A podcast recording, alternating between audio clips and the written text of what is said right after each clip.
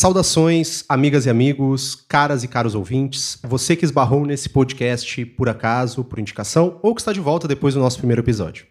A gente já de antemão agradece a você por estar nos acompanhando, uh, pelos feedbacks, pelo, pelo apoio que a gente recebeu ao longo dessas duas semanas desde o lançamento do nosso primeiro episódio. Sejam todos bem-vindos ao Antes que o Mundo Acabe, nosso podcast quinzenal para discutir o Sul Global.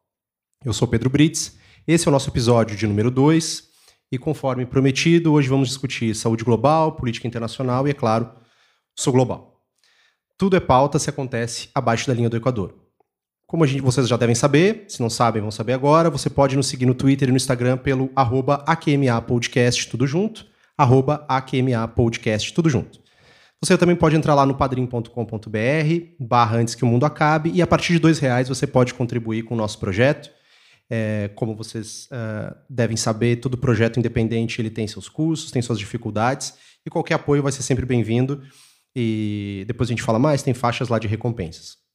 Mas, mais uma vez, eu queria aproveitar e agradecer a centenas de pessoas que ouviram nosso podcast nas diversas plataformas. A gente está lá no Spotify, está no iTunes e outros agregadores de podcast.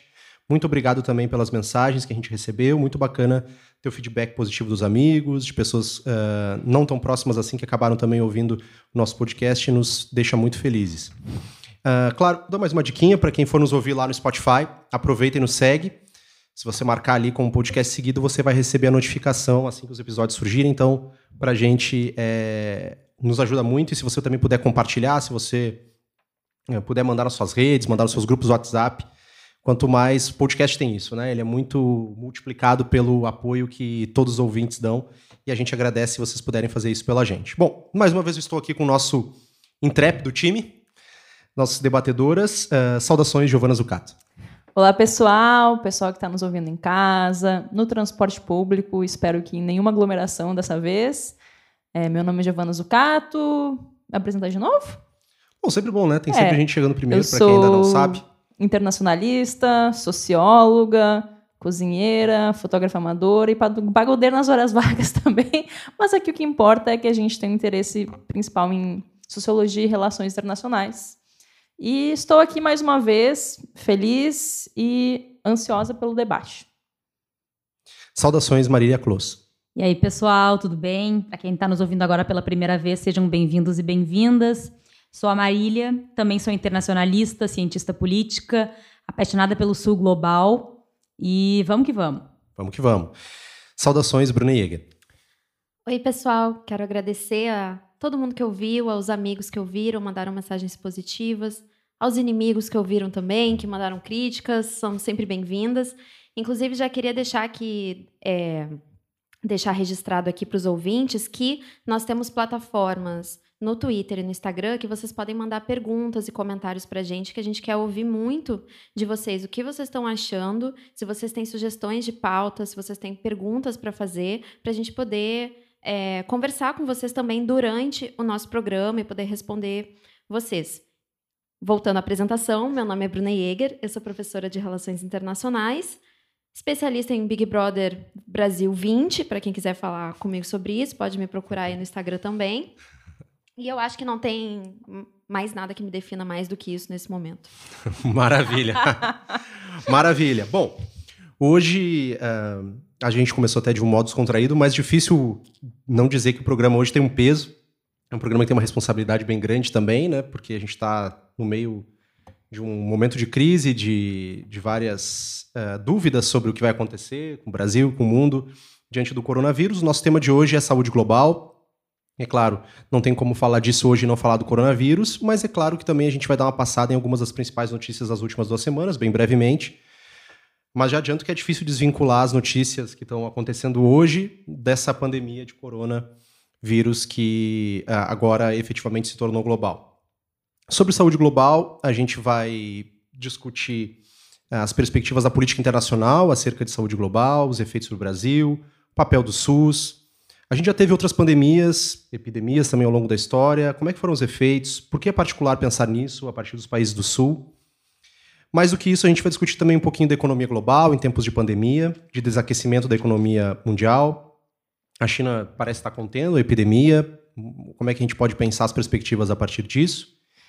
E nas notícias, além de alguns pontos mais específicos sobre o corona no sul global, a gente também teve recentemente o 8 de março, que teve uma grande repercussão, uma gama de protestos pelo mundo. E é claro, tem alguma. A gente pode dar uma pitadinha sobre o Brasil, que está sempre em constante ebulição, apesar disso. E por fim, a gente segue com uma rodadinha de perguntas e respostas, comentários, reflexões, aquele, aquele nosso momento final ali no pauta liberada. Bom, mas antes de começarmos a discussão sobre o tema principal, a gente está gravando aqui nos nossos estúdios Elza Soares, aqui no Rio de Janeiro, nesse dia 14 de março, onde se completam dois anos do assassinato brutal da vereadora, ativista Marielle Franco e de seu motorista Anderson Gomes. Os 13 disparos daquela noite, além de tirarem as vidas de Marielle e Anderson, tiveram impacto na política brasileira, que é uma depois daquele dia e outra depois, e era uma antes daquele dia e outra depois daquele dia. Embora a gente tenha dois policiais militares presos, uh, acusados de serem os executores, ainda a gente não sabe quem mandou executar a Marielle. A gente teria ato aqui no Rio de Janeiro hoje, vários atos, na verdade, em memória a Marielle, alguns, a maioria deles foram cancelados em virtude, claro, do coronavírus e das medidas preventivas. Uh, esses eventos eram voltados a lembrar o seu legado, a necessidade de se continuar buscando respostas em relação ao crime, que talvez a gente nunca tenha. O legado democrático de Marielle, mulher negra, lésbica, com origem na favela, ecoa até hoje. Queria ouvir a mesa um pouquinho, acho que é um, é um tema bem palpitante. Uh, Maria. Bom, uh, hoje é um dia de, de muito lamento, de muito luto por esses dois anos que a gente já tem sem a Marielle, mas também é o dia de lembrar a, a sua história, a sua luta política e tudo que ela construiu, não para nós, mas sobretudo para as mulheres pretas, né? E impossível a gente não falar da dimensão corporal, hoje que a gente vive, enfim, uma crise de pandemia global, porque é, às vezes a gente tem que pensar isso de, um pouco, de uma forma um pouco clara, assim, que nós somos corpo, nós somos matéria, mas tem alguns corpos que são mais vulneráveis que outros corpos. Então, a gente pensar na Marielle, a gente pensar o que significou a vida e a luta dela, passa por a gente lembrar que ela era um corpo negro. E os corpos negros no Brasil, eles têm uh, vida, têm condições de, de estabilidade, de tempo de vida efetivamente muito menores. Então, é isso que eu queria trazer, assim, a gente lembrar e ter a luta, a coragem e a entrega que a Marielle teve em vida, mas sempre lembrando que uh, o que ela foi, quem, da onde ela veio e o que ela construiu. Boa. Bruna? É, falar de Marielle, de Anderson, de tudo isso que aconteceu, eu confesso para vocês, meus amigos da mesa, que esse é um assunto que me abala muito, assim. É, é um tema que me deixa muito mal. Ah, em, essa semana a Globo lançou uma série sobre a Marielle, lançou o primeiro episódio. Eu comecei a ver e eu tive que tirar. Eu não consegui assistir. É uma coisa que, para mim, me, me toca muito, e eu concordo muito com o que a Marília falou, uh, a luta da Marielle e tudo que ela conseguiu fazer politicamente, não exatamente por nós, mas para as mulheres pretas, pardas, lésbicas, periféricas, é, é uma luta que, ainda que não seja a minha luta, não não está falando de mim essa luta, que sou, para quem não está me vendo, sou uma mulher branca. Uh, me toca demais. É um tema que, que me deixa muito triste. Então, eu não consigo separar muito é, a minha sensação pessoal do que daquilo que eu sou capaz de dizer sobre isso, a não ser tristeza, lamento e é um dia de luta também, porque muitos protestos estão acontecendo hoje em função da Marielle. A Anistia Internacional hoje já se pronunciou, cobrando mais uma vez resposta das autoridades, cobrando que as investigações continuem. E a gente não tem nada que a gente possa fazer a não ser continuar participando desses espaços de cobrança, espaços de debate e cada vez mais tentando responder a pergunta, né? Quem mandou o vizinho do Bolsonaro matar a Marielle? É isso. Isso. Giovana? É, bom, esse dia, esse dia de lembrar o que foi a trajetória da Marielle é, me fala muito em uma trajetória, uma história interrompida, né? A Marielle, ainda que ela já fosse assessora antes, ela estava começando a sua vida política enquanto representante eleita, né? Então, imagine quantas coisas, qual o legado que ela poderia ter construído. É, mas, como diz aquela frase muito famosa, né? Tentaram nos enterrar, mas não sabiam que a gente era semente. A Marielle, de fato, foi semente. Uma semente de algo que ela já vinha cultivando antes, né? A gente não pode imaginar que esse, esse movimento mais amplo, especialmente de mulheres negras na política, tenha surgido naquele momento, porque ele é mais antigo. Mas é, é um movimento, assim, de realmente de, da gente lembrar, honrar a memória da Marielle, a memória política e não esvaziar o significado político dela também.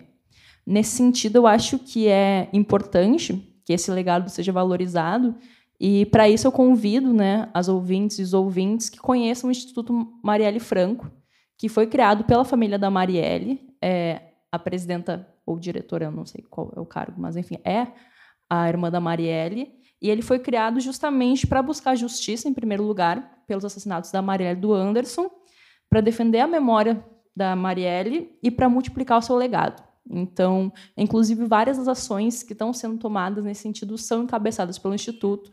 Então, é, se eu posso deixar agora uma recomendação é que conheçam o Instituto e apoiem o Instituto para a gente poder dar continuidade de diversas maneiras a esse legado que a Marielle estava construindo, mas com certeza jamais será abandonado.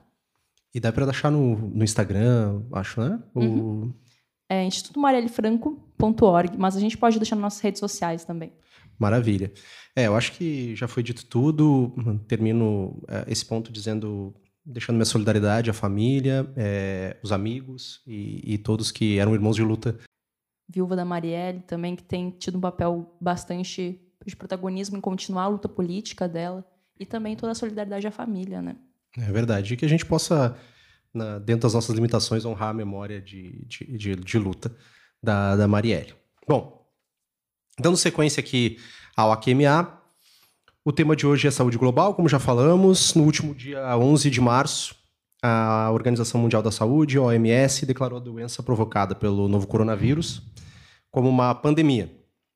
A doença surgiu na China, acho que foi no final de dezembro, se não me engano. É, dezembro do ano passado. Agora já está presente em mais de 100 países é, segundo a OMS, nas últimas duas semanas, o número de casos fora da China aumentou 13 vezes.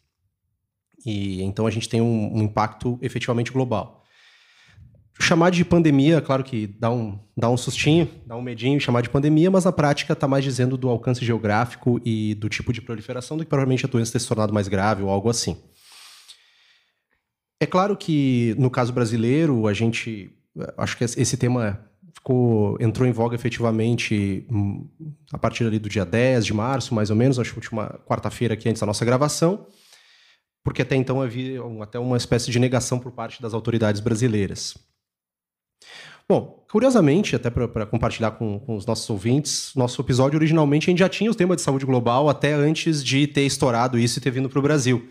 A gente já pensava em discutir um pouco dessas questões a partir do Sul Global, então, na prática, né, temos uma oportunidade de expandir isso a partir de um caso típico ali, como de uma pandemia, e os efeitos que o perfil de um sistema de saúde podem ter, uh, sobre como a sociedade se prepara ou não, como ela consegue absorver ou diminuir o impacto de um problema dessa magnitude, como foi, como está sendo o coronavírus.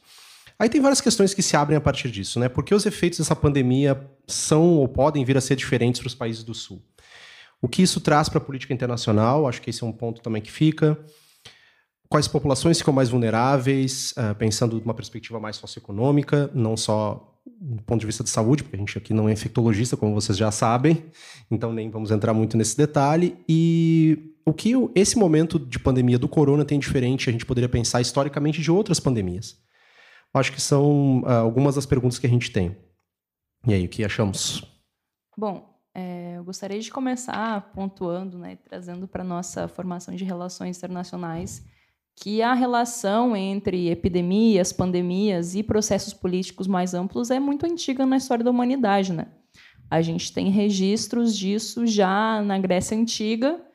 É, Tucídides, que foi um pensador grego muito relevante para a área da ciência política, já apontava o perigo que as epidemias é, causavam à estabilidade dos estados, né? A gente tem, a gente estuda, né? Todo mundo que prestou um pouco de atenção na aula de história no ensino médio é, estudou a peste bubônica, que alguns chamam de peste negra na Europa, e qual foi o poder de catalisar mudanças, né? De, é, de causar, afetar um sistema inteiro de estados que estavam se formando naquele momento histórico, né? A peste negra chega, chega por cerca de 1300 na Europa, e a relação disso com os processos de globalização, que eu acho que vai ser um tema também que a gente vai voltar, né?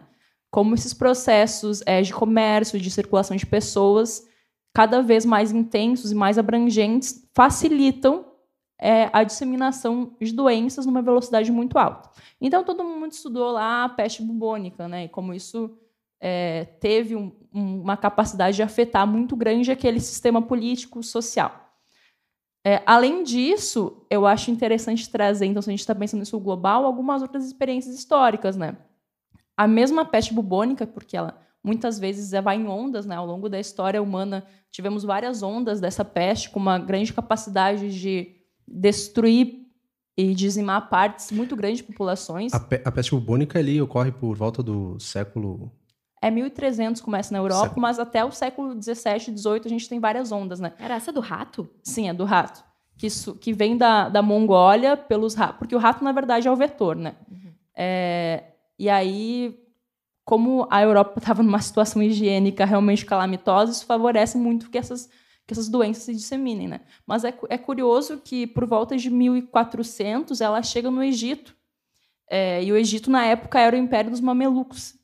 E, na verdade, ela começa a dizimar toda a população agrária do Egito, o que acaba fazendo com que haja uma crise de abastecimento, chega no exército, e isso facilita muito com que esse império seja conquistado algumas décadas mais tarde pelos bizantinos. Então a gente tem que pensar que muito além da Europa tem processos que muitas vezes a história acaba é, invisibilizando, mas que também situações de epidemia causaram é, movimentos sociais, políticos é, muito abrangentes. Um outro caso, claro, que a gente sabe, foi quando os colonizadores chegaram nas Américas. A colonização foi muito facilitada porque populações incas, populações astecas inteiras foram dizimadas pela varíola. Inclusive, no caso do Império Inca, o imperador Inca e todos os seus descendentes foram mortos pela varíola. E aí os conquistadores chegaram alguns anos depois, o que facilitou.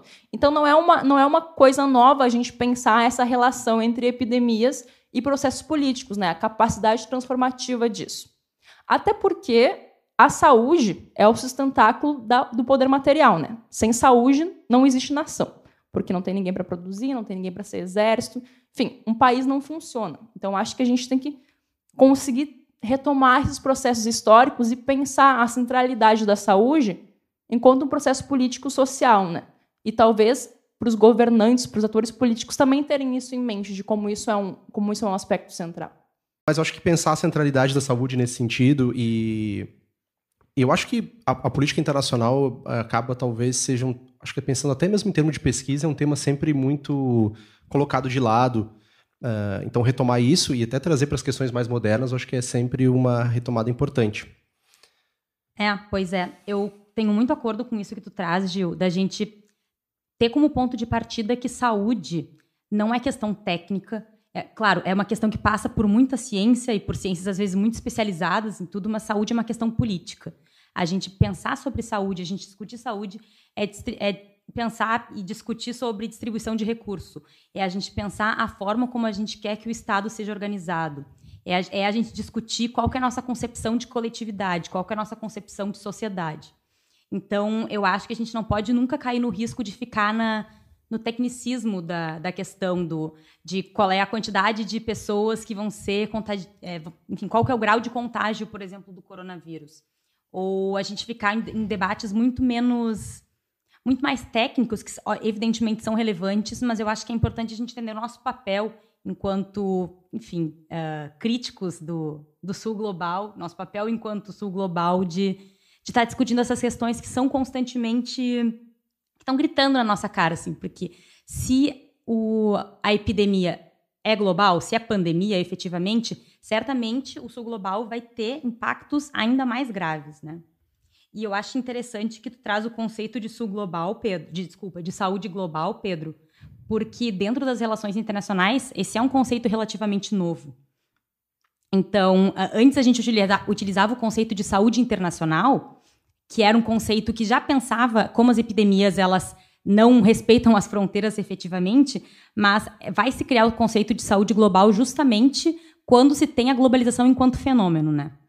E ter a globalização enquanto fenômeno é um processo importante, não só porque a, o que vai circular circula muito mais, né? seja dinheiro, sejam pessoas, sejam recursos, também doenças, mas também porque uh, todos os processos que passam pela, pela globalização são atravessados por profundas desigualdades. Então, o conceito de, de, saúde global ele já tem isso dentro de si. É pensar a saúde enquanto uh, elemento internacional, internacionalizado, mas profundamente atravessado por desigualdades. Fato. É, o ponto, acho crucial aqui é, é como a gente pensar, eu acho que, é, retomando pouco da fala da, da Gil e da Marília, é justamente isso, pensar também, já que a gente fez o nosso programa anterior sobre perspectivas né, para 2020, ainda pensando no Sul Global como um todo, é como pensar também um modelo de Estado, um modelo de sociedade que funcione sem considerar como um eixo central a saúde. Eu acho que esse é um, é um, é um dos pontos cruciais. É. Até porque é, esses momentos de crise, né, de epidemias, enfim, citei algumas, mas a gente pode falar gripe espanhola, a epidemia do HIV também foi um momento muito desafiador para a política internacional. São momentos em que o próprio modelo de Estado é colocado sob ataque, né?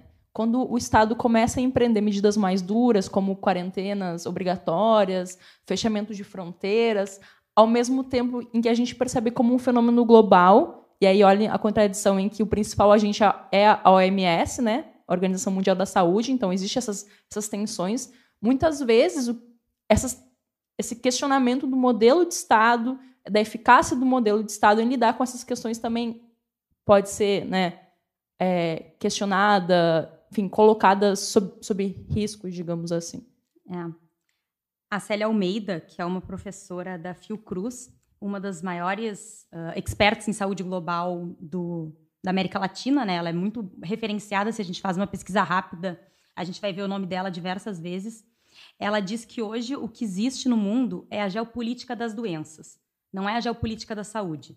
Por quê? Porque, uh, frente a isso que a Gil trouxe, de, sobre como epidemias eventualmente vão trazer o questionamento do qual formato de Estado que, que a gente vai levar em conta e tudo mais, ela chegou à conclusão de que hoje se tem um sistema global que, uh, que tem como objeto a doença.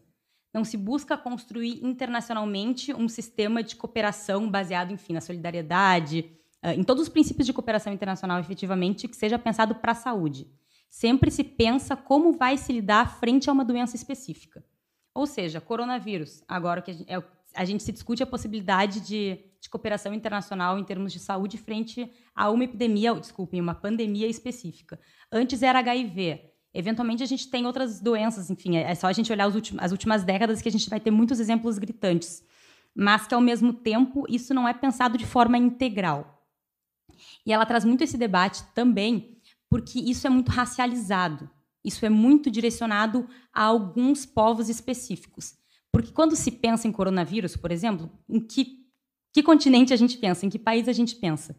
Então, as formas de combate a esse tipo de questão, justamente por não ser pensado de forma integrada enquanto saúde, não seja a política da saúde, seja a política da doença, acaba sendo muito instrumentalizado dentro da, das lógicas de poder que são muito atravessadas pelo racismo, pela colonização, pela colonialidade, enfim.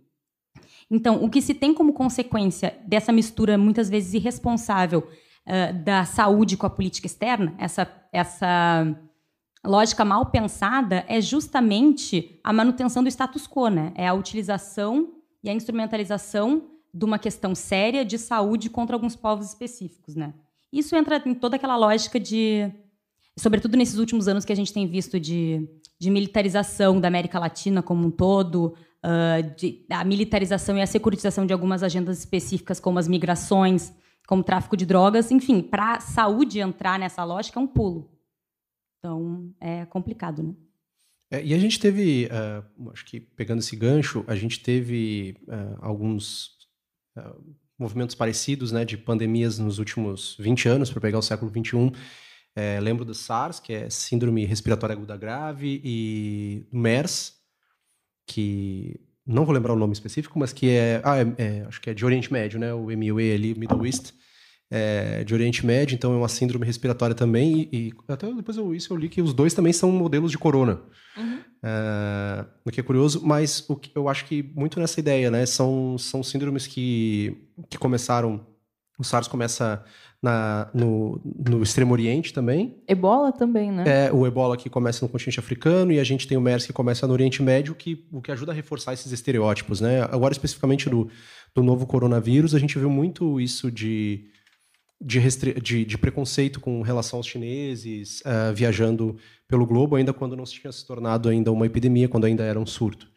É, e é, um, é, uma, é uma questão muito, acho que importante para a gente ter em mente, né? Esses estereótipos que são marcados e que ó, talvez fiquem mais, justamente se tornem mais uh, visíveis à medida que a gente não tem uma, acho que eu concordo muito com, com o que a Marília falou, de não ter uma coordenação política global, assim, fica muito evidente como cada país está tomando uma medida, algumas medidas que são bastante. É um conceito meio ruim de usar, mas assim, algum grau populistas, assim, ou seja, você está dando uma resposta imediata para a população, como ah, restringir viagem, e estou usando aqui o termo sem nenhuma complexidade, usando ele no termo mais simples de usar, o termo populista, mas, mas sem pensar em como você uh, efetivamente está pensando numa resposta de curto, mas claro, de médio e longo prazo, e não simplesmente só para se manter como como um ator político, um pessoal caso dos Estados Unidos, que eu sei que não está dentro do nosso, uh, mas ele é sempre aqui o nosso grande, não vou dizer vilão, né? Mas ele está sempre ali nos olhando com olhares suspeitos. E a gente olhando para eles também, um é, cara de brabo. Exatamente. É, você vê que tem um processo eleitoral por trás e que, portanto, você vai precisar lidar com, com os efeitos disso também respondendo a esse processo eleitoral. É nada, nada mais apropriado a tempos de avanço da extrema-direita e de pautas xenofóbicas do que alguma grande crise que possa dar uma razão para políticas isolacionistas, né? Quando se percebe que, na verdade, a verdadeira resposta vai ser alcançada de maneira muito mais rápida pela cooperação. E, curiosamente, né, agora falando sobre essa questão dos estereótipos, a China hoje já. De, ontem, por exemplo, a China teve 11 casos. Ontem, dia 13 de março, a China teve 11 novos casos de infecção por coronavírus, sete dos quais são de pessoas que vieram do exterior. Então, agora o centro da pandemia está na Europa, né? Então, a gente vai começar a ser xenofóbico com europeus? Não, né? Até pelas estruturas né, de relações raciais e étnicas vigentes, mas como, como, enfim, isso é curioso, né? Para não dizer um pouco hipócrita. E agora, Sim. posso só trazer uma curiosidade histórica? Falei durante a peste bubônica na, Inglaterra, na, na Europa, que a gente trouxe, é, os grupos étnicos raciais, mas principalmente étnicos nesse sentido, né, até porque é um conceito que está em disputa, não cabe aqui debater isso, é, que eram visados visados eram os judeus. Então, existiam diversas formas de lixamento público, exclusão e perseguição aos judeus, porque se acreditavam que eles também seriam é, vetores da doença o fato de judeus estarem igualmente morrendo da doença não era uma coisa que era muito levada em consideração. Então, também não é um fenômeno novo, só a xenofobia, o racismo, ele vai se adaptando, mas parece que em tempos de crise sempre se procura alguma forma de outro para culpar, né? Para estigmatizar. A questão do estigma parece muito forte nesse momento. Verdade. Bom, é, acho que não tem como pensar também na crise do, do, do corona, do novo coronavírus, para ser mais uhum. preciso, é, sem pensar no, no, fato de ela ser multidimensional, né? Ela é bem transversal, tem, tem esse aspecto, esses aspectos mais estruturantes, que eu acho que é, são as questões raciais e a questão de, de como a gente pensa a alta política internacional e como os estados podem ou não criar sistemas de cooperação. Mas acho que também um, um ponto bem, bem importante é a questão dos fatores econômicos. Né? A gente tem, teve já restrições de viagens entre continentes, a gente teve e essa, essa segunda semana de março, a gente teve muita turbulência na economia mundial, é, quedas históricas nas bolsas de valores. A gente não tem mais aquelas imagens ao vivo, né, do, do, do pessoal. Né? É, não tem o pregão, pregão. ali para a gente ver o pessoal tirando as gravatas e chorando. E chorando, aquelas imagens épicas, mas enfim. É, mas o que a gente pode pensar em termos econômicos? A gente teve também desdobramento de petróleo, da crises com o preço do petróleo. O que a gente poderia pensar a partir disso? É, bom, só para iniciar o que eu acho que eu penso sobre esse lado mais das consequências geoeconômicas do coronavírus, eu achei muito interessante esse conceito que a Marília trouxe de geopolítica das doenças, porque é um conceito, na verdade, por mais que a gente tenha trazido, que a Giovana tenha trazido essa perspectiva histórica das doenças e, na verdade, as doenças, bactérias, vírus, elas já são utilizadas também como arma de guerra desde os tempos tribais, que eles infectavam as lanças e utilizavam isso como arma de guerra também. É, eu acho que esse conceito muito legal de geopolítica das doenças é um conceito estritamente capitalista, que ele não faz sentido se não for no modelo capitalista de sistema internacional. E por esse lado, a gente vê que tem, na verdade, grupos econômicos e financeiros muito importantes em termos internacionais que ganham muito com esses processos, principalmente a indústria farmacêutica, é claro. Então, e que é uma indústria que tem a sua. que trabalha para o desenvolvimento e pela saúde de outros grupos específicos, não é de uma saúde global.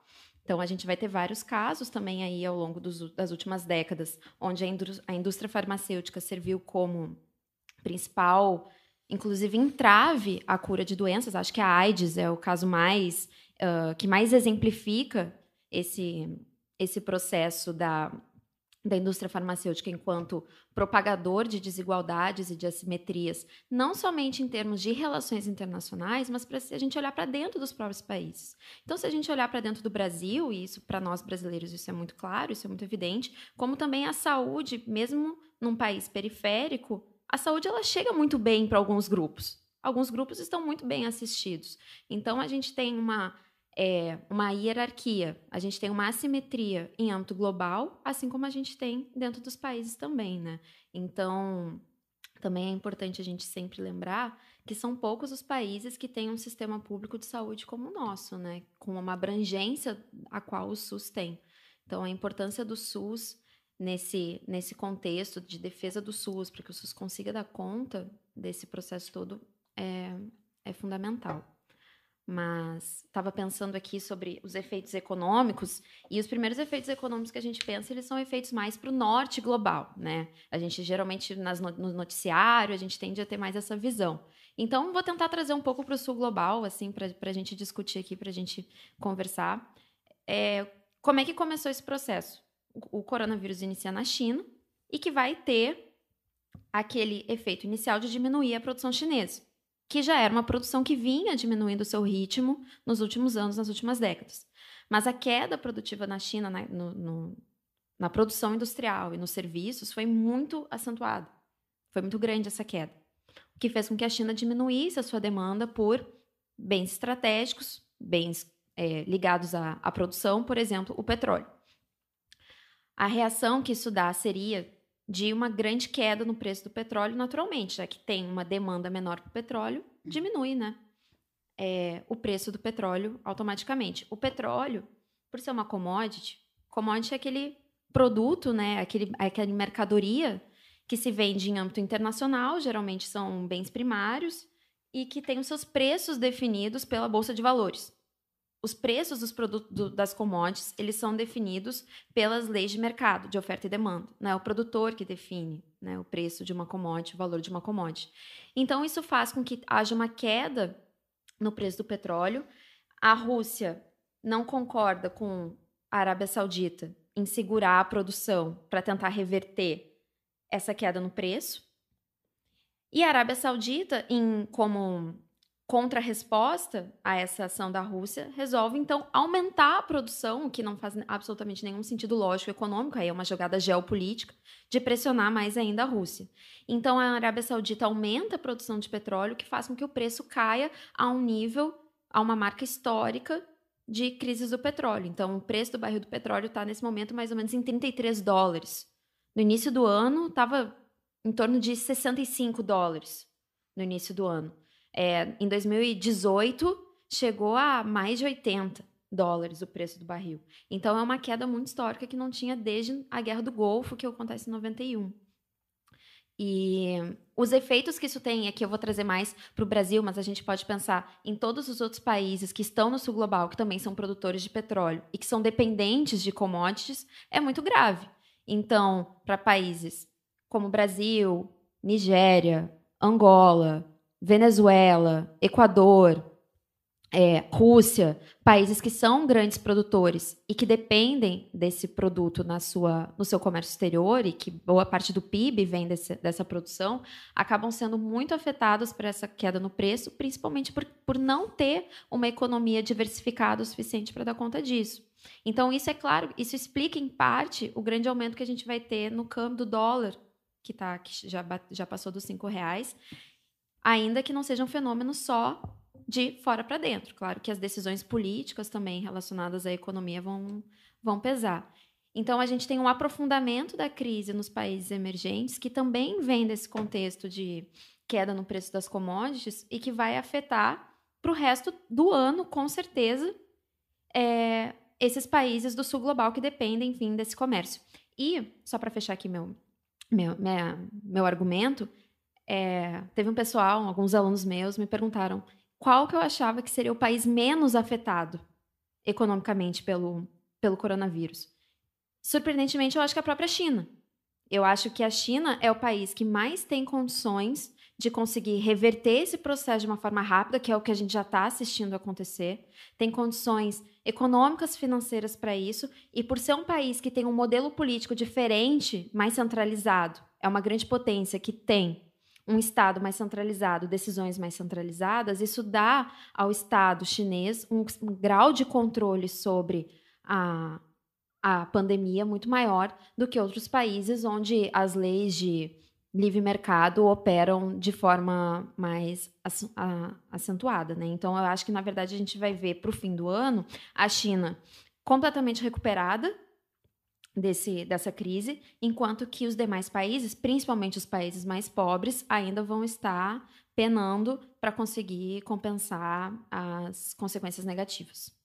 É, e, e só até pegando o gancho ali, Bruno, mas uma coisa que eu acho que ficou claro é a China enfrentou uma crise de oferta, a China não conseguia produzir, e isso gerou um problema, mas e agora a China vai ter que lidar é porque ela não vai conseguir exportar talvez tanto para esses países, é mais ou menos isso? Também, também. A, a China, nesse sentido, diminuiria o seu, as suas possibilidades de exportar produtos industrializados, manufaturados, seja de alto ou baixo preço, para esses países emergentes, né? Então, isso também afeta as próprias relações que a gente vai ter entre o sul global, né? Se a gente colocar a China como um ator importante ainda fazendo parte do sul global, isso acaba afetando também esse, esse nível de cooperação. É, queria comentar duas coisas sobre o que a Bruna falou. É, em primeiro lugar, sobre como a indústria farmacêutica, né, dentro dessa lógica capitalista, tem um papel pivotal nessa questão, mas também reforçar a importância, mais uma vez, daquela ilhazinha né, no Atlântico, Cuba, que a gente vai tirar a fake news de que já fez a vacina, não fez a vacina, mas está num processo importante é, de desenvolvimento de medicamentos, de cooperação médica com a China, e que, mais uma vez, se coloca como um polo de desenvolvimento de tecnologias científicas da saúde, mesmo que os primeiros casos só tenham chegado muito recentemente à ilha. Né? Então, pensar como ainda existem resistências anticapitalistas e como elas são importantes dentro dessa lógica da saúde global. Né? Cuba, com certeza, é o principal exemplo nesse sentido. E a própria vacina, desculpa te interromper, a própria vacina pode acabar vindo ou de Cuba ou da própria China, né? É, é mais, é o que é o mais provável que aconteça. Eu vi que o Vietnã também lidou bem com a, com, com, a crise do corona, né? Com entrega de refeições em pessoas com suspeita, ou seja, tinha tido um sistema interessante assim. Vocês acham que a lógica individualista, né, que marca assim, o capitalismo predatório, vocês acham que isso pode ser algo que aumenta o risco da doença? Eu acho que sim. Com Até certeza. porque, por exemplo, agora a gente pensar na situação que a gente está no Brasil agora. Eu e a Giovana viemos discutindo isso para cá.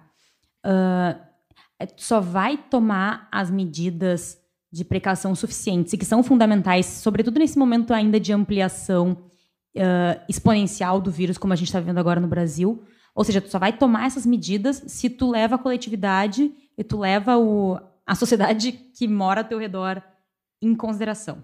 A partir do momento que tu pensa só em ti, tu não vai tomar as medidas de precaução, né? Eventualmente, mesmo que tu não esteja infectado ou qualquer coisa desse gênero, tu vai tá transmitindo para outras pessoas, né? Ou seja, se tu não tá infectado, uh, tu vai, tu tem condição física de viver a tua vida normalmente, tu pode fazer isso. E só vai te levar a não fazer isso, tu tem um mínimo de reflexão e de responsabilidade política com aqueles e aquelas que estão ao teu redor, né? Então eu acho que uma lógica que é individual, ela te leva a ter medidas que podem ser perigosas para a coletividade como um todo, né? Que é das piores notícias que eu vi até agora relacionadas com o coronavírus foi em relação a pessoas, enfim, ricas, brasileiros, que chegam da Europa. Na verdade, a doença tem sido espalhada aqui no Brasil pelos ricos, né? Não é uma doença de pobre, é uma doença de rico, dos ricos para os pobres. Uh, e que essa galera chega da Europa, tem os, todos o seu grupo, seu time de empregados os esperando em casa, e não há nenhuma forma de tentar proteger essas pessoas que estão lá trabalhando para eles, enfim, então ficam lá de quarentena em casa e sendo servidos, né, pelos seus empregados que pegam a doença, depois voltam para casa, contaminam as suas famílias. É, é um, um caso que, enfim, joga na nossa cara, né, o poder das relações desiguais de trabalho tende as pessoas que têm as capacidades de serem tratadas, sendo tratadas e não estão dispensando populações que são muito mais vulneráveis, né? E, enfim, uma questão de humanidade também. É uma questão de você enxergar o outro como um ser humano. Cara, o negócio do casamento da Pugliese, que tá todo mundo falando dos famosos que pegaram a doença lá, absolutamente ninguém falou dos, de quem tava lá servindo o casamento. É. Ninguém falou sobre essas pessoas, de todo mundo que estava lá tocando diretamente nos copos, talheres e pratos dessas pessoas infectadas. É. Daquele, era um casal, né, que estava infectado no casamento, que eles recém tinham chegado da, da Itália. E a, todas as notícias que eu vejo relacionadas a isso são sobre os outros famosos que estavam lá, sobre celebridades que estavam lá e que pegaram a doença. Mas sobre todo mundo que estava trabalhando era um casamento para 500 pessoas. Então vamos pensar aí quanto que um evento de 500 pessoas, um casamento para 500 convidados, não tem em termos de, de empregados, é. né? Eu uhum. imagino que pelo menos uns 50 empregados ali direto. Tem garçons, pessoal da cozinha, motorista, segurança. Então tem tem um manobrista que vai pegar o carro lá do, do, do rico que chegou para manobrar o carro, tocar na direção. É. E, e é. aí disso ninguém fala, né? Disso, isso a Globo não mostra.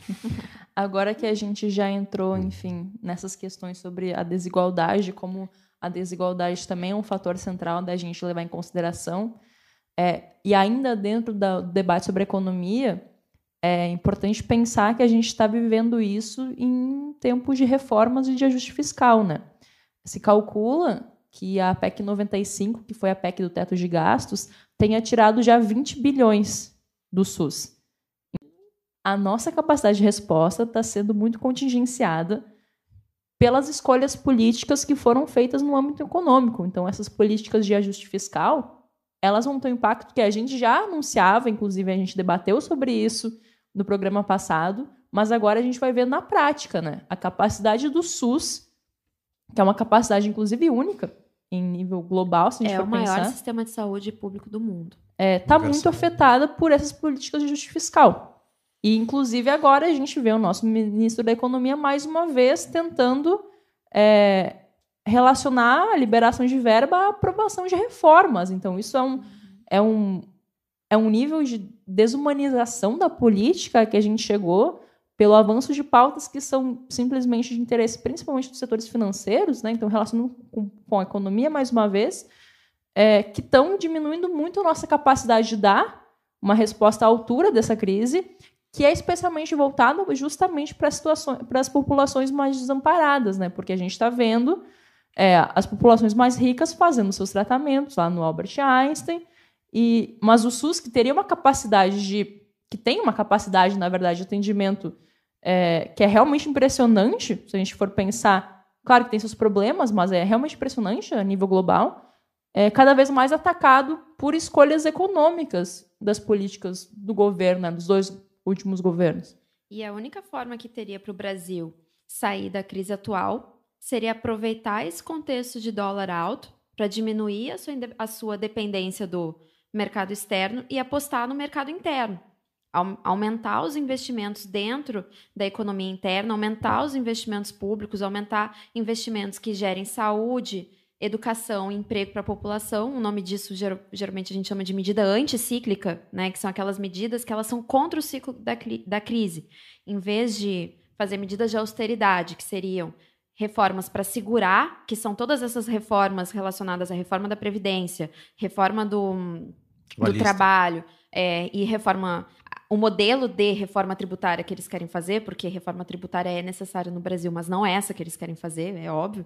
Um, esse tipo de reforma ela é pró-crise. São medidas de austeridade e que elas acabam, na verdade, tendo o efeito de aprofundar desigualdades, aprofundar a situação de desemprego e de acesso também a bens públicos fundamentais. A única forma de, de conseguir reverter essa crise atual que o Brasil passa, tanto em termos políticos, econômicos e sociais, seriam medidas anticíclicas que o Brasil já fez em outros momentos, né? de aumentar os investimentos do Estado uh, dentro da economia interna e diminuir a dependência ao mercado externo, aproveitando esse momento de dólar alto.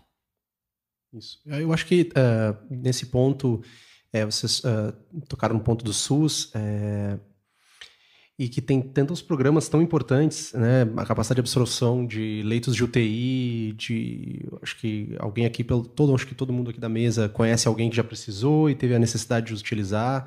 Eu, particularmente em termos de família, já tive que que enfrentassem UTI com, com, com grande suporte, com grande qualidade, assim, então é bem, é, é, bem importante a valorização do SUS e eu acho que essa, a discussão sobre as medidas de austeridade, o impacto sobre elas, uh, também nos dizem muito sobre, até quase faz, fazendo um, um mini aqui da nossa, da nossa conversa, é, com aquilo de que tem, tem, tem pessoas, tem corpos que sofrem muito mais com essas uh, medidas, né?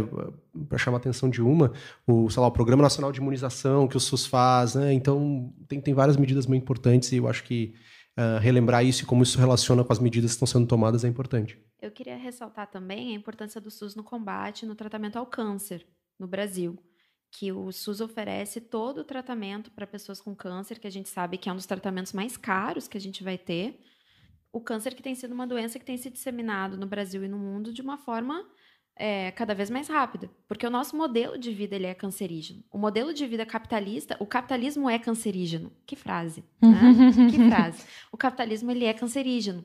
Todo o nosso modelo de alimentação, de até mesmo de lazer, né? Se a gente pensar em termos de álcool e drogas. É, regime de trabalho também. Regime de trabalho, de sono, o ar que a gente respira. Tecnologias. Tecnologias os produtos que a gente usa no nosso corpo. Tudo isso são, são partes fundamentais que compõem o dia a dia capitalista e que são can coisas cancerígenas. Então, na verdade, a tendência é de grande aumento dos casos de câncer. Eu vi um dado super alarmante de que o Brasil, em 2020, a previsão é que vai ter 625 mil novos casos de câncer. 625 mil. É muita coisa. E o SUS representa é, a alternativa para a maioria dessas pessoas, até mesmo pessoas que têm plano de saúde e que têm uma renda média, mas que não têm condições de arcar com os custos de um tratamento de câncer. E o SUS oferece isso. Então, o, o SUS ele não é importante só para um momento pandêmico de coronavírus, ou agora que a gente está vivendo com sarampo também. O sarampo tem sido no Brasil algo muito mais grave do que o coronavírus, pelo menos até agora, até esse momento é, é mais letal para crianças e também está se espalhando de uma forma muito rápida. Mas a gente tem que pensar também em termos de da doença do século XXI, né? Uhum. Que é o câncer, que dificilmente pessoas da nossa geração não vão ter algum tipo. E a gente precisa estar protegido para isso. E a melhor forma da gente se proteger disso é defendendo o nosso sistema público de saúde. Saúde familiar também tem uma rede de atendimento que é incrível do SUS. Na verdade, eu acho que falta as pessoas conhecerem também é o SUS e doenças raríssimas, que aí entra a questão da indústria farmacêutica de novo, né? Como não há um grande é, lucro, não tem esse interesse na pesquisa e no Brasil praticamente todas as pessoas que fazem tratamento de doenças raríssimas, que os, me os, os medicamentos são super caros, fazem pelo SUS, né? Que é por onde se consegue esses medicamentos de graça. É, voltando agora sobre voltando não, na verdade, tudo faz parte né, desse mesmo debate sobre a questão de as populações mais carentes serem atingidas e sobre como existem corpos que são marcados por isso de maneira diferente. É, por enquanto, hoje, 14 de março, que é o dia que a gente está gravando aqui, o coronavírus ainda está muito restrito no Brasil a uma determinada classe. Né? O problema realmente vai ser grande quando ele chegar às classes mais populares. O Michel Silva ele escreveu um texto muito interessante no site Favela em Pauta, colocando quais são as especificidades é, e quais são os perigos do momento que o coronavírus chegar nas favelas do Rio de Janeiro. Né? Então ele destaca alta densidade populacional, que facilita muito o contágio, as casas muito próximas, é, as limitações estruturais para garantir um isolamento que seja adequado para quem tiver que ficar de quarentena. A gente não pode esquecer das prisões também. Sim. O momento que o corona chegar nas prisões, em que há um nível altíssimo de detentos e detentas é, com baixa capacidade imunológica, principalmente por HIV, mas por outras doenças também, né? Amontoados. É. Sem condições de saúde. Uma população carcerária imensa. É, e um histórico de exclusão social muito grande, né? E sem falar que no Rio de Janeiro a gente tem algumas favelas em que existe o turismo dentro das favelas, que é praticamente só com é, turistas estrangeiros, né? Muitos europeus. Então, já é uma possível fonte de contágio, né? De turistas europeus que vão visitar as favelas. É, são questões que nas próximas semanas vão entrar totalmente no nosso é, foco de atenção, mas que já nos deixa muito preocupados desde agora, porque a gente sabe de que forma o poder público tem chegado nessas populações, nesses locais, né? Então, olhar com atenção para essas questões a partir de agora, eu acho que é bem importante. Queria que a Marília falasse um pouco para a gente também dos efeitos que isso tem para a saúde mental das pessoas. Todo esse contexto. Saúde psicológica, a gente não falou disso até agora. É. A gente está falando de saúde global, né, de, de, de acesso à saúde, e a gente não falou ainda sobre uma das doenças também que são das mais marcantes do, do, do, século, que são as doenças psicológicas, que é a depressão e, e, também os efeitos negativos que isso traz também para populações específicas. Né? Eu queria, queria que a Maria falasse um pouco o que ela acha disso. Eu não, eu não me atreveria a falar muito sobre relação a, a o que significa a saúde mental no século XXI, porque eu não tenho a menor clareza sobre isso, principalmente não porque eu não leia sobre isso, não porque eu não tenta debater, não que eu não tente debater isso criticamente, mas porque é o tipo de coisa sobre a qual eu não acho que a gente tenha sequer conhecimento e debate crítico público suficiente. Porque eu não acho que provavelmente todo mundo que está nos ouvindo agora, nossos ouvintes e nossos ouvintes, conhecem gente que está passando por situações delicadas com relação à saúde mental uh, diversas formas de doenças, que a gente tem que chamar isso de doença e lidar isso da forma como deve ser lidado, né? Não, jamais minimizando essas questões. Mas, então a gente sabe como, talvez junto com o câncer, esse tipo de questão relacionada à saúde mental seja talvez do, dentre os grandes problemas ligados à saúde pública do século XXI. Eu não me atreveria a falar porque eu não conheço o suficiente, eu acho que essa é uma questão séria demais e acho que talvez a gente tenha que fazer um episódio exclusivamente sobre isso Boa. daqui para frente. Mas é isso, assim, pensar em saúde pública no século XXI é pensar em saúde mental também. Uhum. Só para deixar isso suficientemente pontuado, né? Daqui para frente. E eu acho que por muito tempo a gente não lidou com isso como se fosse efetivamente doença, como, efetivamente como se fosse saúde. Sempre foi minimizado. Então acho que a gente, talvez assim, o pessoal da nossa geração que está chegando aos seus 30 já tenha uma vivência um pouco mais diferente com relação a isso, né? De que está cada vez mais em pauta, seja com Setembro Amarelo, seja com a, a, explosão numérica com relação a esse tipo de coisa. Mas aqui para frente a gente tem que lidar com essa questão com um pouco mais de seriedade, né? É, e acho que em tempos também de quase, parcialmente pelo menos, histeria coletiva, a gente está todo mundo preocupado. Aqui tem uma histérica. É. Não, sou eu. e as ouvintes é. tem que ficar sabendo que Giovana então, A gente está tomando banho de álcool gel durante toda a gravação desse Ela tá episódio. Ela tá jogando álcool gel na gente sem parar, gente. Tá insuportável. É. É... Eu só tô tentando limitar o acesso de vocês a aglomerações. É, quaisquer tipo. Tá, né? mas eu já falei que vou parar de entrar no Twitter porque eu tô realmente ficando um pouco paranoica, isso não faz bem para ninguém. Inclusive, posso fazer um parênteses, eu tava lendo um desses textos sobre política e epidemias, e que ele colo colocava como uma das externalidades negativas da globalização em termos de epidemia justamente a rápida disseminação do pânico e o efeito psicológico do medo e dos afetos negativos nesse sentido nas pessoas como mais uma dos resultados da globalização, né? Então a gente tem é, não basta já o medo que a gente tem de ser contaminado, a gente tem toda uma rede internacional que é, maximiza esses sentimentos dentro da gente, né? Então eu gostei do termo uma externalidade psicológica negativa causada pela globalização, né? Da globalização, no caso. E a OMS que veio com aquela, aquele conceito que eu te disse hoje, infodemia, que é a epidemia trazida também por informações falsas nesse é. caso. Né? Péssima escolha. Enfim, infodemia. Infodemia não foi a melhor escolha, porque o brasileiro não tem maturidade para lidar com essa palavra. É, mas eu tô sofrendo aqui. É importante esse conceito, assim, porque assim como a Gil traz a, a externalidade. Como que é o conceito, Gil? Externalidade psicológica negativa. Achei Isso. chiquérrimo. Chiquérrimo. Externalidade psicológica negativa. Vem junto todo o contexto que a gente vem hoje com relação à pós-verdade, fake news. A gente tem um presidente que fala que é fantasia, né? Aliás, está ou não está? Está ou não está? A gente sequer sabe se o nosso presidente.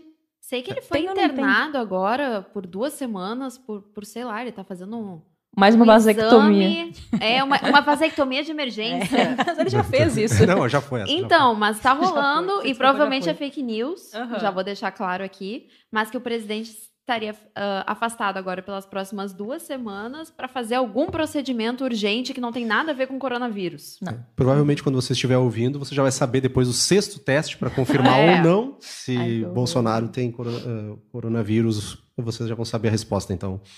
Depois nos contem como é que, é. que aconteceu aí do futuro. Uh, bom, fazendo nossa rodada final do debate sobre saúde, uh, queria saber, assim, bem brevemente, o que vocês acham, então, que podem ser os principais impactos do, do, corona, do novo coronavírus nos próximos meses para o sul global. É, se eu... a gente pudesse pensar, assim, os, os grandes tópicos para a gente fechar nosso debate de saúde. Então, eu queria fazer uma ressalva que a gente, que a gente não fez até agora, que é em relação a gênero, né? Existe um demarcador de gênero muito importante que eu acho essencial que os tomadores de decisão a partir de agora, especialmente no sul global, porque a gente sabe que quando a gente está falando de gênero, a gente está falando de outros marcadores também. São mulheres negras, mulheres pobres, mulheres indígenas, é, mulheres em situação de trabalho precarizado, que é o caso, por exemplo, que a Bruna trouxe, né? É, e que o coronavírus, a gente tem que também saber fazer esse olhar generificado para a situação porque só algumas coisas que eu vou trazer aqui. É, a OMS calculou que cerca de 70% dos trabalhadores é, da área social e de cuidado que estão atuando na linha de frente do combate ao coronavírus são mulheres. Só que as mulheres, a gente sabe, estão na hierarquia mais baixa. Então, são elas que estão mais expostas ao trabalho precarizado e mais expostas ao vírus também. E outras questões que normalmente nem entram na conta, como, por exemplo, na China tinha uma questão muito séria com o acesso a absorventes para as mulheres que estão trabalhando menstruadas. E as, e as jornadas de trabalho são muito longas, então a higiene pessoal nesse sentido fica é, dificultada. É, o impacto econômico também, a gente sabe que ele vai ser mais forte sobre as mulheres pobres. É, nesse, nesse sentido, as trabalhadoras domésticas, não só aqui no Brasil, mas é, na Ásia, que a gente tem um grande fluxo de trabalhadores das, das Filipinas, que estão colocadas em situações precárias e que são precisam continuar trabalhando, porque sua renda vem diretamente daquilo, mas que estão cada vez mais expostas e que muitas vezes são mães solteiras, também tem isso, né? Quando é a mãe solteira, vai deixar o, a escola fechou e vai deixar o filho com quem? Então, o fechamento das escolas afeta diretamente mulheres. E, finalmente, a questão das quarentenas e da violência de gênero. Na China, é, em Hubei, que é a província onde estourou o coronavírus, fevereiro desse ano, que foi todo um mês de quarentena, os índices de, de violência de gênero reportadas de agressões a mulheres foi três vezes maior do que no ano passado, no mesmo período. Então, a gente está num país em que a cada quatro minutos, no caso do Brasil, uma mulher sofre algum tipo de violência física. Como é que a gente vai trazer isso para conta? Então, a minha reflexão final aqui é conseguir pensar de maneira que a gente entenda como o corona tem impactos diferentes sobre mulheres, sobre mulheres pobres, sobre mulheres negras, sobre mulheres indígenas, é, mulheres principalmente de trabalho precarizado. E pensar que isso, mesmo depois que a gente supere a crise mais emergencial agora, no, especialmente no âmbito econômico, vai ter um resultado mais duradouro, vai ter impactos mais duradouros. E a gente tem que olhar para isso com atenção, tanto do nosso lado, então, como estudiosos interessados no tema, mas também do âmbito das políticas públicas, né? Essa é a reflexão que eu queria fazer para finalizar aqui. Boa. Bom, é, para fechar aqui também o nosso, nosso debate de coronavírus, eu acredito que os principais efeitos que vão ter, além desse, além da esfera é, social que, que a Giovana trouxe, da esfera do gênero também, da mulher, as mulheres são a maior parte das cuidadoras, são as mulheres sempre, né? É quem abre mão do mercado de trabalho para ficar em casa cuidando de idosos e crianças, sempre são mulheres que fazem isso, e, e os efeitos que isso tem sobre a sociedade. Mas só para retomar no, na linha de argumento que eu estava uhum. antes, os principais efeitos, ao meu ver, pro, em termos de relações internacionais e do sul global, é um aprofundamento certo da crise que a gente tem. E aí, se a gente pensar por um lado, e isso é legal para quem, quem estuda relações internacionais, a gente ainda vive os efeitos da crise de 2008. Eles não passaram. Então, a gente já está aí há 12 anos vivendo os efeitos da mesma crise, que foi tomando formas diferentes, que foi se expandindo para outras áreas, mas é um contexto muito muito longo, uma crise muito longa que a gente vive em termos das relações internacionais, ainda que tenha sido uma crise que se iniciou no norte global, rapidamente ela foi transferida para o sul global a partir das, das próprias políticas de proteção do norte. Né? Então, as próprias também, o crescimento do neoliberalismo nos países do sul global também dificultam a superação da crise. E a crise advinda do coronavírus, em termos econômicos, políticos e sociais, ela só pode ser superada em países como o Brasil através de uma atuação integrada, orgânica do Estado em conseguir superar essa dependência estrutural que o Brasil tem dos fluxos internacionais. Então, o Brasil é um refém, o Brasil é um país refém das principais crises e vulnerabilidades globais, e isso só pode ser é, revertido a partir de uma política anticíclica, como a gente estava falando antes, de aumento dos investimentos na saúde pública, no emprego e na renda da população. É a única forma. Não vai ser uh, uma vacina que vai conseguir superar esse problema, afinal de contas, em breve haverá uma nova doença. Então, uh, é aquele pensamento de longo prazo que parece que falta na história da economia brasileira e falta mais ainda agora com o atual governo que não tem pensamento de longo prazo. Não tem pensamento. É. Ponto. Ponto. Também de longo prazo não tem. Né? É, tem um projeto de destruição, né? Mas enfim, não vem ao caso agora. Marília. Ah, fui contemplada por tudo que minhas queridas colegas e amigas falaram. Acho que o único recado que fica é: evitem aglomerações, protejam o SUS, destruam o capitalismo patriarcal. É só isso que nos resta. Protejam a Petrobras também, que a gente não falou, mas nesse contexto, protejam o nosso petróleo também, que ainda um pouco é nosso, um pouquinho dele ainda é nosso. Pouquinho. É... Passito a passito.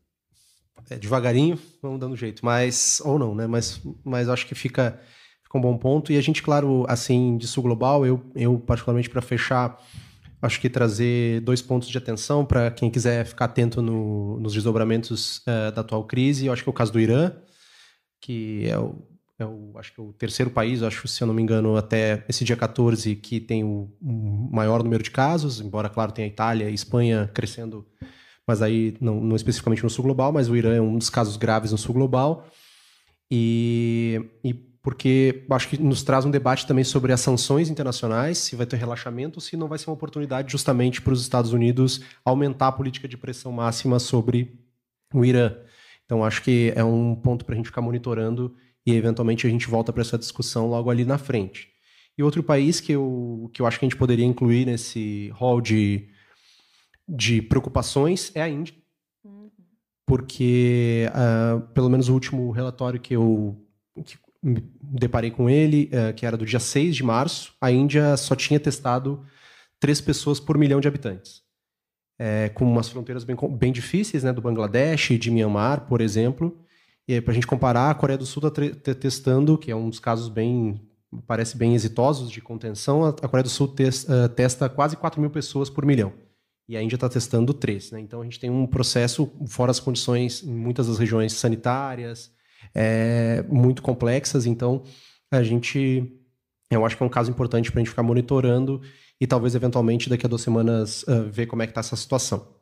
A Coreia do Sul parece ser o caso de sucesso, né, para a gente mirar, porque é onde parece que a contenção está fazendo mais efeito e que são medidas que não são tão restritivas, mas que a própria é, os, os, testes, né, eles estão conseguindo testar mais gente, então como isso reflete melhor a verdadeira situação do vírus. Então me parece que nesse momento tomar como exemplo a Coreia do Sul seria um bom caminho.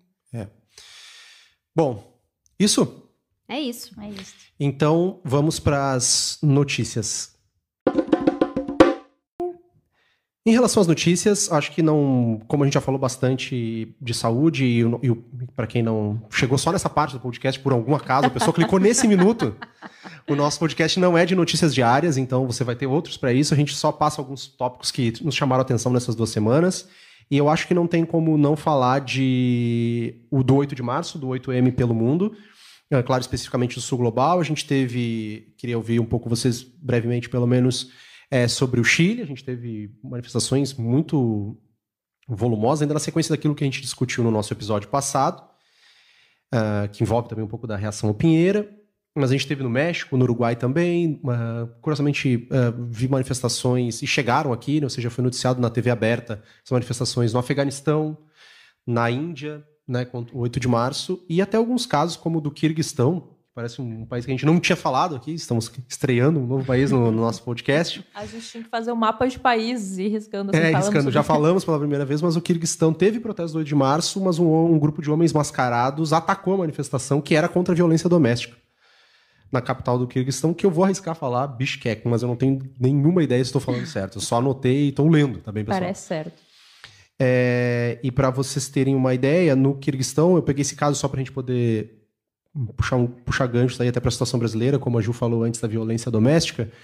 É, 14% das mulheres uh, com menos de 24 anos, todas as 14% de, do total dessas mulheres são casadas sob alguma forma de coerção né, para a gente ter uma dimensão. Né? E a gente tem uma, uma, uma um protesto que é ainda uh, coibido com violência. O que dá para a gente fazer de um breve balanço do 8 de março?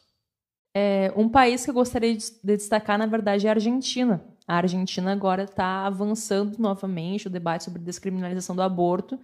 E o dia 8 foi um dia muito importante de luta, em que as mobilizações foram gigantescas na Argentina, tendo como principal pauta justamente a descriminalização do aborto, mas também é, houve movimentos contrários, né? inclusive de mulheres que se dizem pró-vida. Esse termo eu acho um absurdo. Mas a Argentina assim, é um país que está agora avançando bastante, está sendo um ponto de referência, já há um tempo, na verdade, mas agora ganha força novamente, é, em termos de mobilização uhum. de mulheres. Né? No Brasil também a gente teve diversos atos. Aqui no Rio Verdade. de Janeiro foi muito grande, foi muito bonito. Foi na segunda-feira, né? Porque uhum. dia 8 que era um domingo. É, tendo também como uma das pautas centrais a memória da Marielle, a cobrança por justiça. A gente viu diversas mulheres levando os girassóis que se converteram no símbolo né, da memória da Marielle. E também buscando continuar o seu legado de luta política, que é um legado que valoriza muito né, as pautas dos direitos das mulheres.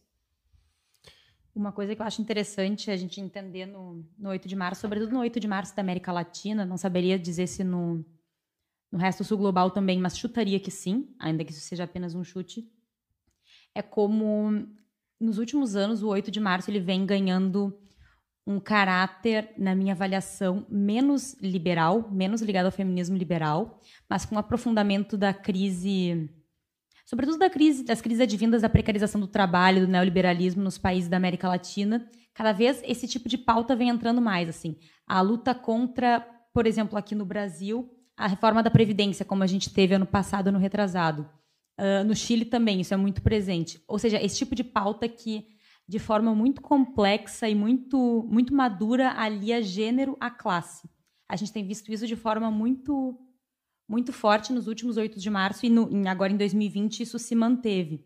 Então a impressão que eu tenho é que é um feminismo que ele é, enche as ruas muito fruto daquela primavera feminista ligada o feminismo na internet e tudo mais, mas que nos últimos anos vem se complexificando de uma forma que é muito interessante da gente olhar. Então, olhamos com atenção para o 8 de março do, de 2020 e vamos construir um 8 de março ainda maior no ano que vem, porque é o feminismo ou nada. Boa, então vamos chegando ao nosso último ponto, que é só para que a gente chama de pauta liberada aqui, as considerações finais das nossas debatedoras. Aí já se quiser. Se alguém quiser dar dica já para quarentena. É, dicas culturais, enfim. Uh, Bruna. Bom, é para se despedir? Então tá. Então, queria agradecer para os meus, meus colegas. Eu acho que o debate hoje foi muito bom. Acho que a gente conseguiu abarcar vários pontos muito importantes. E na pauta liberada, já que é para fazer recomendações para quarentena, eu vou continuar recomendando o melhor programa da televisão brasileira atualmente, que é o BBB 20. É onde as principais, os principais debates da sociedade brasileira estão lá, que é tudo ligado à raça, gênero e classe, fazem parte do, do Big Brother. É um experimento social interessante para a gente pensar o Brasil. Então, eu vou, eu vou ir de BBB, BBB 20 na minha recomendação cultural. E acho que a gente pode eventualmente perder ouvintes, mas vamos declarar que somos todos time Babu. Todo mundo aqui é time Babu. E Mas time se Telma. Se, se é, a Telma ganhar, eu não vou reclamar. É, time, time Telma e time Babu. Principalmente a nova Telma. É. De hoje. É, de passagem. Uh, arroba Giovana Zucato. É, vocês podem me seguir no Twitter, mas de novo eu não recomendo, mas se quiser pode. É arroba Giovana Zucato com dois T's. Dou minhas opini opiniões sobre temas variados, nem sempre de maneira tão séria assim. Bom, é, Queria reforçar, como a Bruna disse, minha felicidade com o debate que a gente fez hoje e pautar, enfim, que estamos começando nessa coisa de podcast. Eu acho que a gente está avançando, está aprendendo com os nossos erros também. Agradecer a quem está nos ouvindo até agora, aguentar ouvir tudo. É, recomendações que eu tenho. Deixa eu pensar. Eu recomendo para vocês explorarem todo o catálogo do Popcorn Time, já que no Brasil a gente está liberado fazer pirataria. Temos muitos filmes lançamentos lá. Procurem filmes brasileiros clássicos no YouTube, tem muita coisa boa também. É, de leitura, queria recomendar Leiam Autores Russos, é bom para refletir sobre a condição humana. Chique. E Russo, a Rússia é norte global ou sul global? Eu acho Fica que. o debate. É... Eu boto no sul, hein? Dá pra fazer um episódio. A gente vai ter um sobre Rússia, né? Onde está a Rússia? É... Também reforçar assistir Big Brother. Torçam pelo Babu, pela Thelma. E acho que por hora é isso. Ah, e quem não tiver assistido pode usar a quarentena para assistir os desfiles das escolas de samba desse ano também. É um ótimo programa. Por que não? E Viradouro foi a campeã e veio com um refrão que era mais ou menos visionário, né? Em Saboa, né? Em Saboa. Mas fica a dica. Então é isso, galera. Ou pode seguir a dica do Zeca Pagodinho e apostar no jogo do bicho é também. né? Jogar no bicho também é outra recomendação. Aí. É verdade. Arroba Marília Close. Uh, bom, gente, valeu quem nos ouviu até aqui. Não entrem em pânico, lavem as mãos, tudo mais. Uh, eu quero, queria fazer duas recomendações, na verdade. A primeira é um outro podcast que eu ouvi recentemente, tenho ouvido e já virei fã, que chama História Preta muito interessante, especialmente o episódio sobre funk, nascimento do funk, ressignificação do funk carioca. Muito interessante, muito bom. E outro filme que eu queria, que achei muito bacana, que daí, na verdade, ele é um filme, se eu não me engano, britânico, mas faz parte, todos deveríamos ver, que chama Você Não Estava Aqui, Sorry Missed You, que é um filme sobre, do mesmo diretor, que eu esqueci o nome agora, mesmo diretor do Jill Daniel Blake, que é, mas na verdade agora pegando um pouco mais a, o debate sobre uberização do trabalho. Acho que o Hugo vai dar a dica do nome do diretor. então vamos aguardar aqui o, a, o nome correto do diretor, que ele é muito bacana, um filme um pouco pesado, mas nada que a conjuntura não mereça, né? Valeu, gente. Me sigam no Twitter, arroba Marília Clos, Clos com dois S's. Maravilha. Vamos chegando ao fim desse episódio número 2. Agradecer aos ouvintes uh, que têm nos acompanhado, que ouviram o primeiro episódio e que estão chegando uh, ao final desse episódio junto com a gente. Uh, acho que um bom nome é antes que o gel acabe, né? Outros, antes que o álcool gel é, acabe. antes que o álcool gel acabe. que eu acho que dá mais dimensão correta. Para falar o nome do diretor correto, é, a Marília vai dizer para vocês aí daqui a um Ken pouquinho. Loach. Kiloach. Ken Loach. Loach. Ken, Loach? Ken Loach. É um nome britânico. É. Ken Loach. É, essa foi uma tentativa fracassada de um sotaque britânico. Mas enfim, ouçam o Antes que o Mundo Acabe, para você que vai ter que ficar em quarentena, home office, para quem tem esse privilégio. A gente espera ser uma boa companhia para vocês ah, durante essas duas semanas próximas. Em duas semanas a gente volta com o episódio número 3, que ainda não tem tema definido. Ah, temos umas ideias, mas não vamos adiantar para. Inclusive, aguardamos as sugestões de vocês pro tema do episódio 3. Isso mesmo, você pode ir lá nos procurar no Twitter, no Instagram, então não se esqueça de nos seguir no Twitter e no Instagram, arroba AQMA Podcast, já dá sua dica, sua sugestão de tema.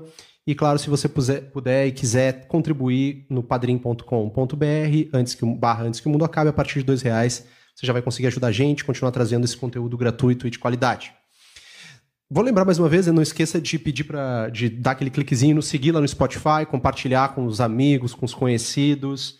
É esse boca a boca que faz diferença pra gente no podcast. Para quem quiser nos ajudar no Padrim e no Madrim, vamos poder ter acesso a vários conteúdos exclusivos. A gente está pensando em newsletter, em alguns sorteios que a gente vai fazendo ao longo de 2020. Bom, como vocês já sabem, a gente fecha com uma sugestão de música.